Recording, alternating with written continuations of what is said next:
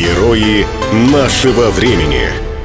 Вряд ли найдется хотя бы один геймер, который не слышал и ни разу не играл в GTA, где предстоит не просто выполнять миссии, убивая врагов, но и угонять различные автомобили. Первая часть серии Grand Theft Auto вышла еще в далеком 1997 году и представляла из себя двухмерную аркаду с видом сверху. За прошедшие с той поры годы в GTA играло не одно поколение людей. Игра совершенствовалась и в сюжетных линиях, и в графике. В 2004 году вышла GTA San Andreas, полюбившаяся игрокам и разошедшаяся по всей планете многомиллионным тиражом. В игре главному герою давался в распоряжение штат, в котором он мог заниматься множеством дел. Проходить сюжетную линию, посещать различные места вроде кафе и тренажерных залов, помогать или же ввязываться в противостояние с полицейскими, работать медиком или пожарным и так далее. Позднее в интернете стали популярны модификации игры GTA San Andreas, так называемые ролевые серверы. На них авторы создают место действия игры и задают правила, которых нужно придерживаться.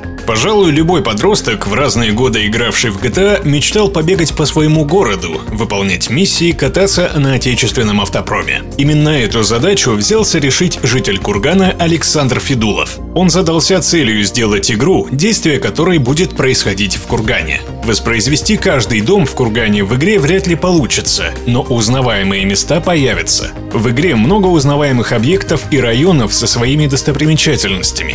В планах запустить по маршрутам автобусы. Также будет полиция, скорая, пожарные и много других персонажей. Все как в реальной жизни. Голосовой и текстовый чат, чтобы игроки могли общаться и отыгрывать свои роли.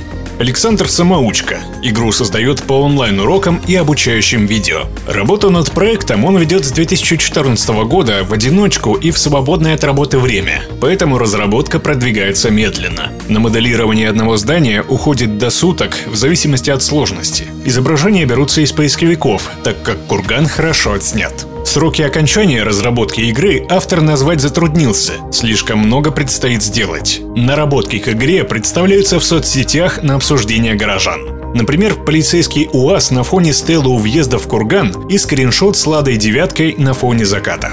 Горожане подхватили идею игры и активно предлагают районы, которые войдут в локацию, и часто шутят, что можно будет работать не выходя из дома, даже если ты таксист или водитель мусоровоза. Герои нашего времени. Программа создана с использованием гранта президента Российской Федерации, предоставленного Фондом президентских грантов.